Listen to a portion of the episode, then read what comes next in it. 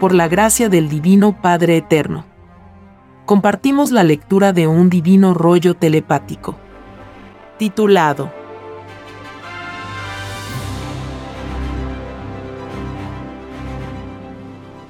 Divino origen de la célula humana. Adán y Eva expanden sus poros de carne. Cómo se multiplicó la larva humana en los pantanos. Surgen infinitas larvas de futuras especies vivientes. Las ocho primeras vibraciones. Sí, hijito, en este capítulo te explicaré el divino origen de la célula humana. La célula humana es de origen solar, como lo es el planeta mismo. Lo que ocurrió y aún ocurre en los lejanos soles Alfa y Omega, recién ahora se sabrá. El Divino Consolador tiene esta gloria. Escrito fue que los humildes son los primeros. Son los primeros en las glorias del Señor. Lo que ocurrió en los soles Alfa y Omega sigue ocurriendo en infinitos soles. De todas las categorías espirituales. Y de todos los tamaños que la mente pueda imaginar cuando el Divino Padre Jehová dijo, Ábranse las expansiones. Quiso decir recójanse y expándanse las coronas solares. Que de allí sale conocimiento viviente. Diminutas chispitas solares. Más microscópicas que un grano de arena. Al recogerse y expandirse las coronas solares, multitudes infinitas de chispitas se contraen formando un ángulo recto de 90 grados y por el vértice de este ángulo viviente salen las chispitas de futuros planetas. Salen en divino orden y a una velocidad que jamás conocerá la criatura humana. En esta chispita solar están los gérmenes de todas las futuras especies y criaturas que tendrá el futuro mundo. Aquí se cumple la divina parábola que dice, hay que ser chiquitito y humilde para ser grande en el reino de los cielos. Hay que ser una microscópica chispita hasta llegar a ser un colosal planeta. Lo microscópico es primero, tanto en la materia como en el espíritu. Si un planeta fue una microscópica chispita, la criatura humana fue igual. El principio humano fueron los microbios. Las diminutas larvas humanas, que tenían forma de cabello. Un cabello viviente que pesaba 18 gramos la célula humana fue resultado del descenso de caloría solar. A medida que se enfriaba el naciente planeta, y que aún sigue el proceso de enfriamiento en forma imperceptible. Este proceso comenzó desde el instante mismo en que la chispita abandonó los soles alfa y omega. ¿Qué significan principio y fin de un plan divino de vida? Alfa simboliza el sexo masculino de las criaturas. Y omega simboliza el sexo femenino, de las criaturas. Alfa es también ángulo. Y omega círculo. Si colocamos el ángulo alfa dentro del círculo omega, vemos que este ángulo encierra un cuarto de círculo. Esto significa que al planeta Tierra le queda, por recorrer en los espacios de su dimensión, un cuarto de tiempo viviente. Un cuarto de vida. Dentro del total que le corresponde al microscópico planeta Tierra la Tierra ha recorrido tres cuartas partes de su evolución. Cada cuarto de evolución corresponde a una revelación divina materializada en el planeta. En el plan divino de evoluciones de los mundos de la carne de los microcosmos se previeron las siguientes revelaciones. Era divina paraisaica o era del paraíso terrenal. Era mosaica o era faraónica. Era cristiana. Principio de la Santísima Trinidad en la intelectualidad humana. Y la nueva era, que se iniciará el año 2001, será conocida por milenio de paz. O era del comunismo universal. Máxima expresión filosófica de la evolución humana. Doctrina extraída de la misma experiencia de los espíritus humanos. Y la filosofía que más se acerca al divino mandato que dice, te ganarás el pan con el sudor de tu frente. Divina parábola que es a la vez una acusación contra una filosofía explotadora y ambiciosa, llamada capitalismo, por la que se escribió que es más fácil que entre un camello por el ojo de una aguja que un rico en el reino de los cielos. El llamado comunismo es la filosofía viviente que más se asemeja al comunismo celestial del reino de los cielos. En el reino de los cielos es desconocida la propiedad privada. Eso es para los espíritus imperfectos muy apegados aún a la materia. Como un rico es apegado al oro. Apego ilusorio que le aleja de la eternidad. Pues desde que el mundo es mundo, nadie se ha llevado un centavo al reino de los cielos. Viene a continuación un dibujo celeste que puede verse en la portada de este podcast. Sí, hijito. Este dibujo celeste explica que las naves plateadas transportaron la célula humana. La transportaron junto con la microscópica chispita. Salida de los soles alfa y omega cuando las lumbreras solares están creando chispitas de futuros planetas, las naves plateadas esperan fuera de sus coronas solares. Están allí en cantidades infinitas. Sus misiones son la de tomar las divinas chispitas y guiarlas por el cosmos infinito. Las chispitas salen a una velocidad desconocida por la ciencia terrestre. Lo que ocurrió con la chispita primitiva de lo que es hoy la Tierra jamás fue presenciado por criatura humana alguna. Llegó el divino momento que el género humano lo sepa. Y al saber su propio origen, sabe también su propio destino. En este fascinante conocimiento del propio origen está también la divina justicia. Está también el anunciado llorar y crujir de dientes. Según el grado de culpabilidad de los espíritus humanos. Se es culpable cuando toda conciencia estalla en un inseguro sentimentalismo. Son las virtudes vivientes que siempre han estado en lo más microscópico que posee el cuerpo humano. La divina residencia de las virtudes vivientes son los poros, las células, las moléculas. Son moradas tan microscópicas que ni el mismo espíritu las ve, ni con la vista del espíritu, ni con la vista de la carne. Estas divinas virtudes están en el cuerpo de carne por divinas alianzas, que se materializaron en el reino de los cielos. Ellas son criaturas vivientes que tienen sus espacios propios, tiempos propios y filosofías propias. Cada una por separado constituye una individualidad con libre albedrío, igual como lo posee el espíritu. El conjunto total de virtudes vivientes forman la jerarquía espiritual siendo el libre albedrío de la jerarquía espiritual el mismo espíritu. Estas divinas virtudes conocen a otras, no menos vivientes. Conocen el mundo viviente de los mandatos divinos. Conocen los sagrados mandamientos del Señor, emanados de un Dios viviente y destinados a un mundo viviente. Estas divinas virtudes saben cuando un espíritu ha violado las divinas leyes que le fueron dadas ellas todo lo ven, pero no hablan. También son probados en sus propias filosofías y leyes vivientes. Están divinamente sujetas a la contemplación silenciosa. Así lo pidieron ellas en el reino de los cielos. Cuando infinitos espíritus fueron divinamente llamados para formar vida planetaria. Ellas saben en sus propias leyes el verdadero significado de la divina parábola muchos los llamados y pocos los escogidos. Quiere decir que multitudes infinitas de criaturas pensantes fueron llamadas para experimentar una forma de vida llamada vida humana, o vida de los monos pensantes. Y quiere decir que con juicio moral final, pocos quedan para entrar en el reino de los cielos. Estas virtudes vivientes poseen mayor pureza que el mismo espíritu humano. Escrito fue, todo humilde es grande en el reino de los cielos. Hay que ser chiquitito y humilde para llegar a ser un grande en el reino de los cielos. ¿Y qué más chiquitito y humilde que un silencioso y microscópico porito de carne? Todo humilde es primero en el reino de los cielos. Significa que siendo el porito o la célula de carne una criatura viviente es el primero que tiene la palabra. Cuando el espíritu se presenta al llamado divino. Cuando se trata de un espíritu que en la vida fue escandaloso, los poros de la carne se transforman en criaturas gigantescas. Y acusan al espíritu de haberlos expuesto al escándalo y malicia del mundo. Ellos se quejarán que por influencia espiritual, tienen en sus filosofías la inmoralidad. La que los aleja de los infinitos cielos. Porque ello es magnetismo de tinieblas, que los aleja del magnetismo de la luz.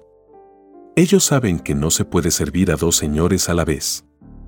Esta divina revelación llena de pavor a todo espíritu escandaloso e inmoral.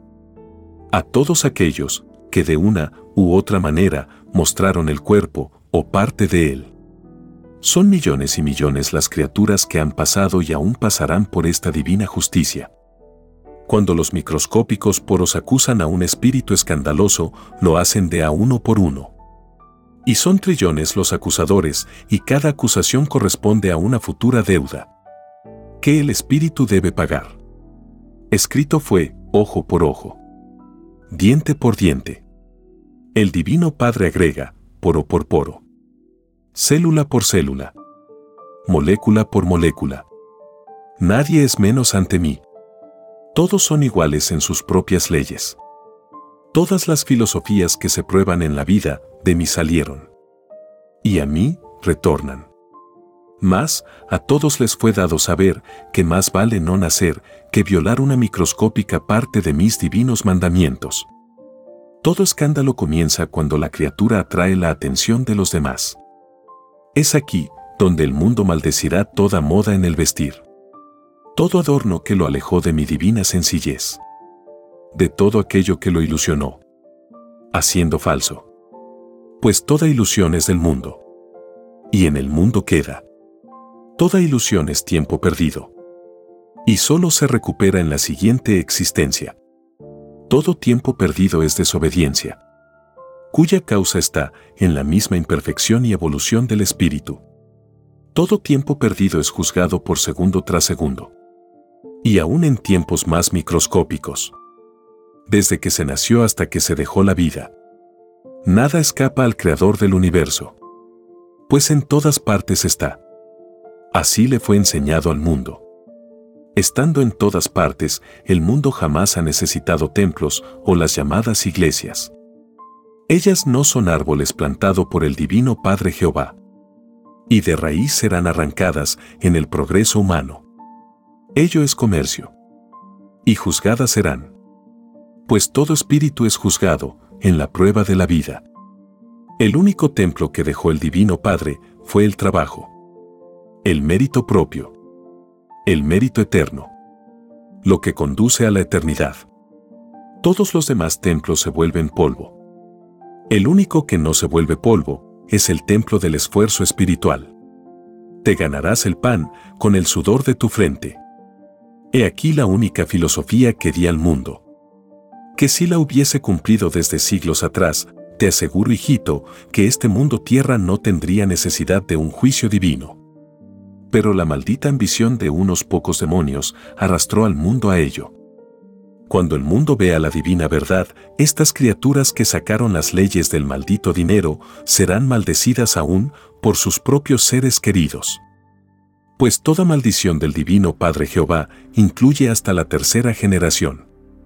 Y estos demonios creadores de ricos y pobres están en esta ley.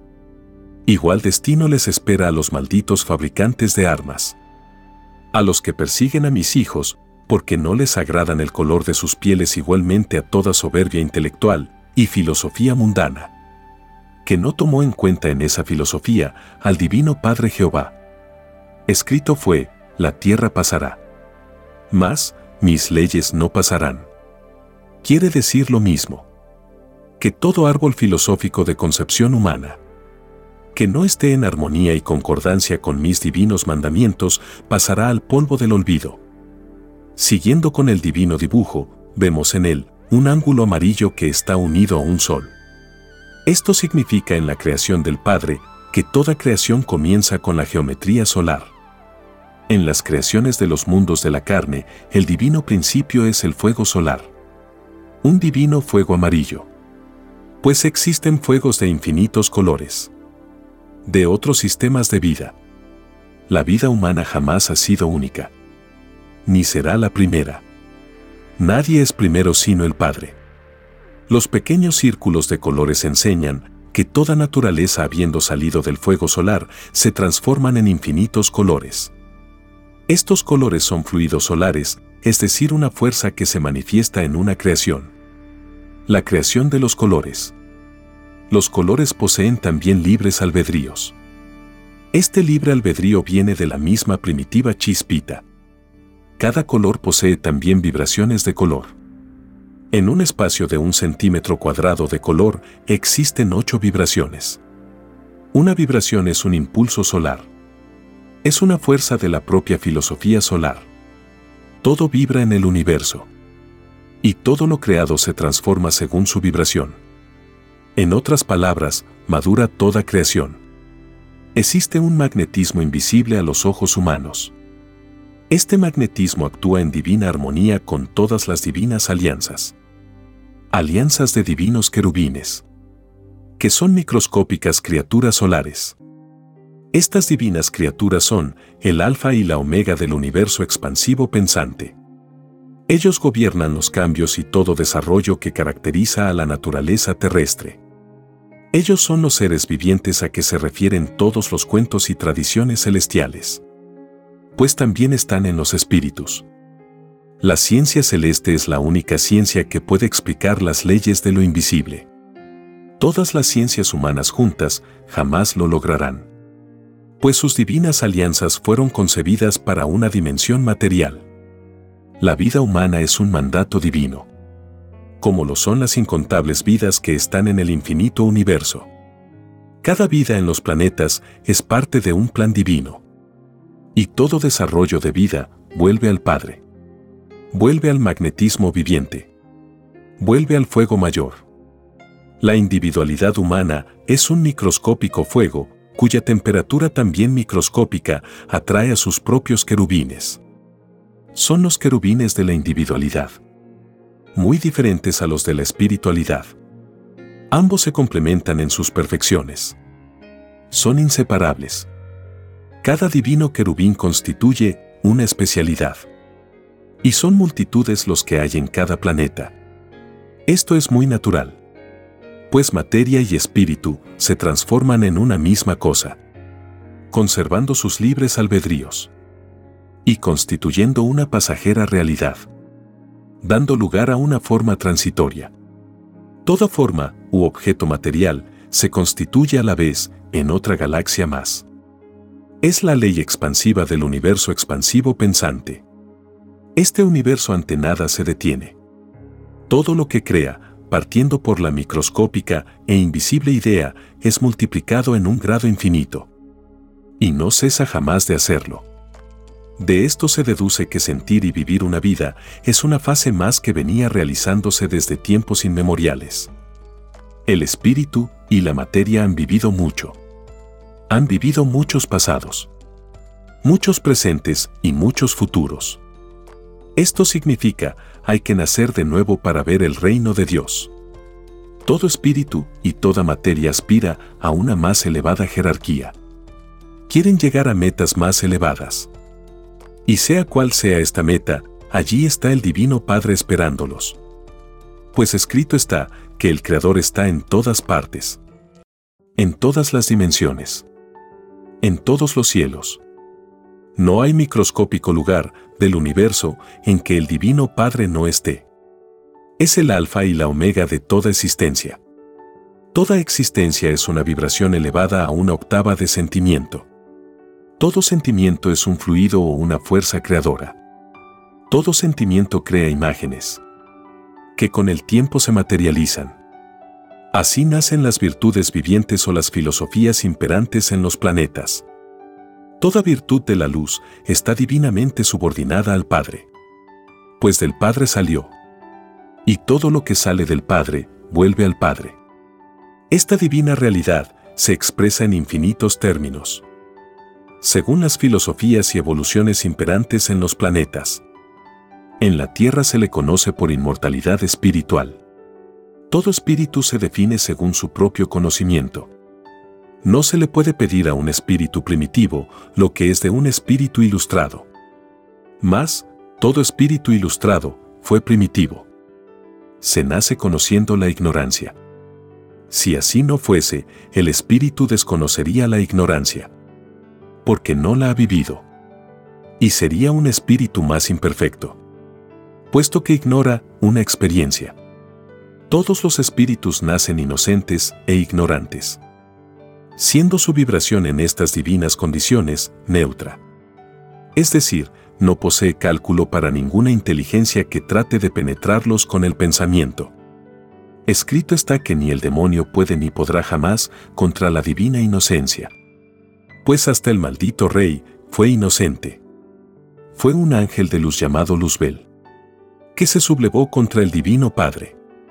Creyó saber más. Y el poder lo tentó. Pero ignoraba que lo que sabía no era nada. Nadie es mayor que el divino Padre. Y escrito fue, para el Espíritu Rey, te arrastrarás a los pies de tu Creador por la eternidad de los siglos. Quiere decir que el demonio también es probado en su propia rebeldía. Tendrá también un juicio final. Pues lo de arriba es igual a lo de abajo. Toda filosofía atrae a infinitas inteligencias. En virtud del divino libre albedrío. Cada cual escoge. Cuando se está en condiciones de escoger. Es así que Satanás engañó en su maldita filosofía ilusoria a legiones de espíritus. Entre estos se encontraban Adán y Eva. El demonio se valió de una microscópica desobediencia. Sabía el maldito que bastaba esto para perder a unas criaturas. Y a la vez para condenar por herencia un futuro planeta. El Divino Padre da divinas órdenes a sus hijos.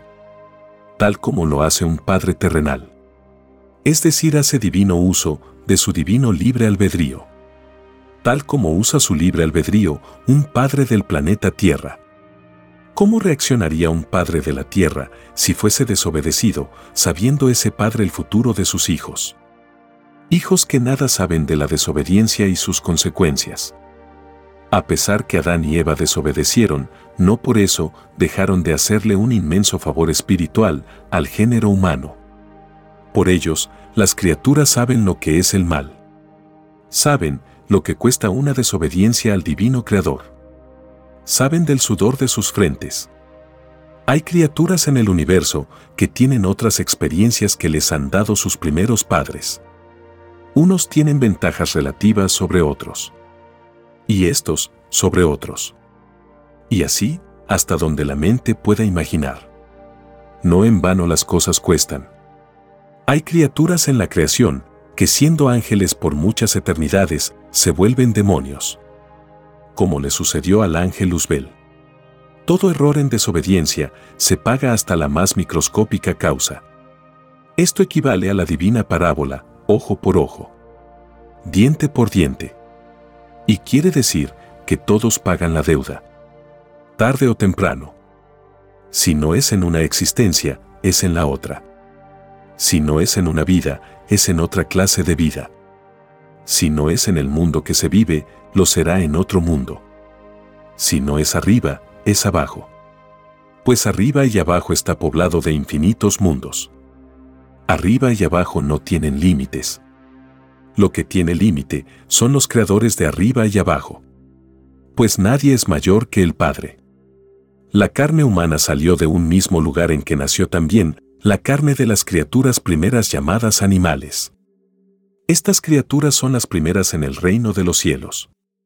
La divina jerarquía espiritual de los animales es superior a la de los monitos humanos. Los espíritus humanos con tener mayor intelectualidad han cometido mayores y peores violaciones a mi divina ley. Escrito está que mientras más se sabe, mayor es la responsabilidad de los espíritus y mayor debe ser la humildad en estas criaturas. Los grandes del mundo se han olvidado que nadie es más grande que el Padre, quien divinamente enseña que los humildes son los primeros en el reino de los cielos. Por consideración a mi divino mandato, también los humildes deberían ser primeros en todo en la tierra. Lo de arriba es igual a lo de abajo. Los grandes del mundo deben irse preparando para el llorar y crujir de dientes. ¿Qué se les aproxima? Son ellos los primeros en ser juzgados. Pues se dieron la mejor ilustración. Lástima que esta ilustración fue para dominar. En árboles que no plantó el divino Padre Jehová. Y que desaparecerán de la faz de la tierra. Esos árboles son vuestras falsas e interesadas doctrinas ¿Qué hacen de vosotros, los modernos falsos profetas? Sois la falsedad hecha carne. Sois el yugo que todo humilde ha soportado en silencio. Sois los demonios de vuestras propias creaciones. Porque de vuestras ideas surgen los futuros planetas. Que probarán vuestra sal filosófica, de vida. Transmitís en vuestras propias falsas ideas, vuestras falsas futuras filosofías. Que multitudes de criaturas deberán vivirlas. Si demonios del poder maldeciréis mil veces haber creado falsas doctrinas, que llamáis partidos políticos, y que nada tienen que ver con mis divinas leyes, con los divinos mandamientos.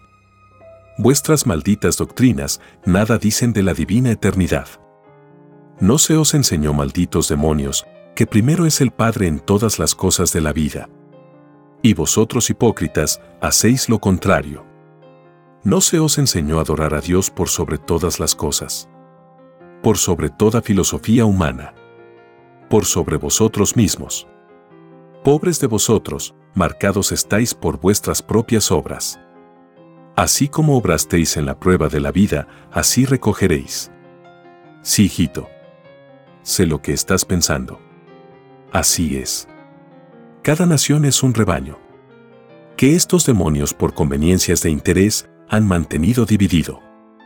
En tu propio rebaño también existen falsos profetas, que aún quieren seguir engañando a sus hermanos de vida. No los dejan unirse. No quieren que los humildes vean la luz del progreso. Pero estos malditos no pasarán. Cada filosofía tiene su tiempo. Tiene su principio, madurez y muerte. Estos demonios están en la fase de agonía. En tu pueblo se le conoce por derecha. Escrito fue, que se cuide la izquierda, lo que hace la derecha. Quiere decir que mis humildes del trabajo, los eternos explotados, no se corrompan con los demonios del dinero. Que no les vaya a suceder lo que les espera a estos violadores de mi ley. Por estos demonios escribió un divino juicio moral. Por estos malditos llorará la humanidad. Deberán rendir cuenta divina del atraso a que han sometido al planeta. Pues una parte tiene mucha abundancia. Una abundancia que por su propia comodidad corrompe. Y otra parte de la humanidad padece hambre. Y el espíritu se siente frustrado. Por estos demonios de la ambición existen ricos y pobres. Todos los ricos deberán entregar hasta el último gramo de oro que no les corresponde. Que no ha sido ganado con el sudor de la frente pues todo lo que se gana con astucia, del demonio es. Pues no hay rico en tu mundo que no haya engañado a sus semejantes.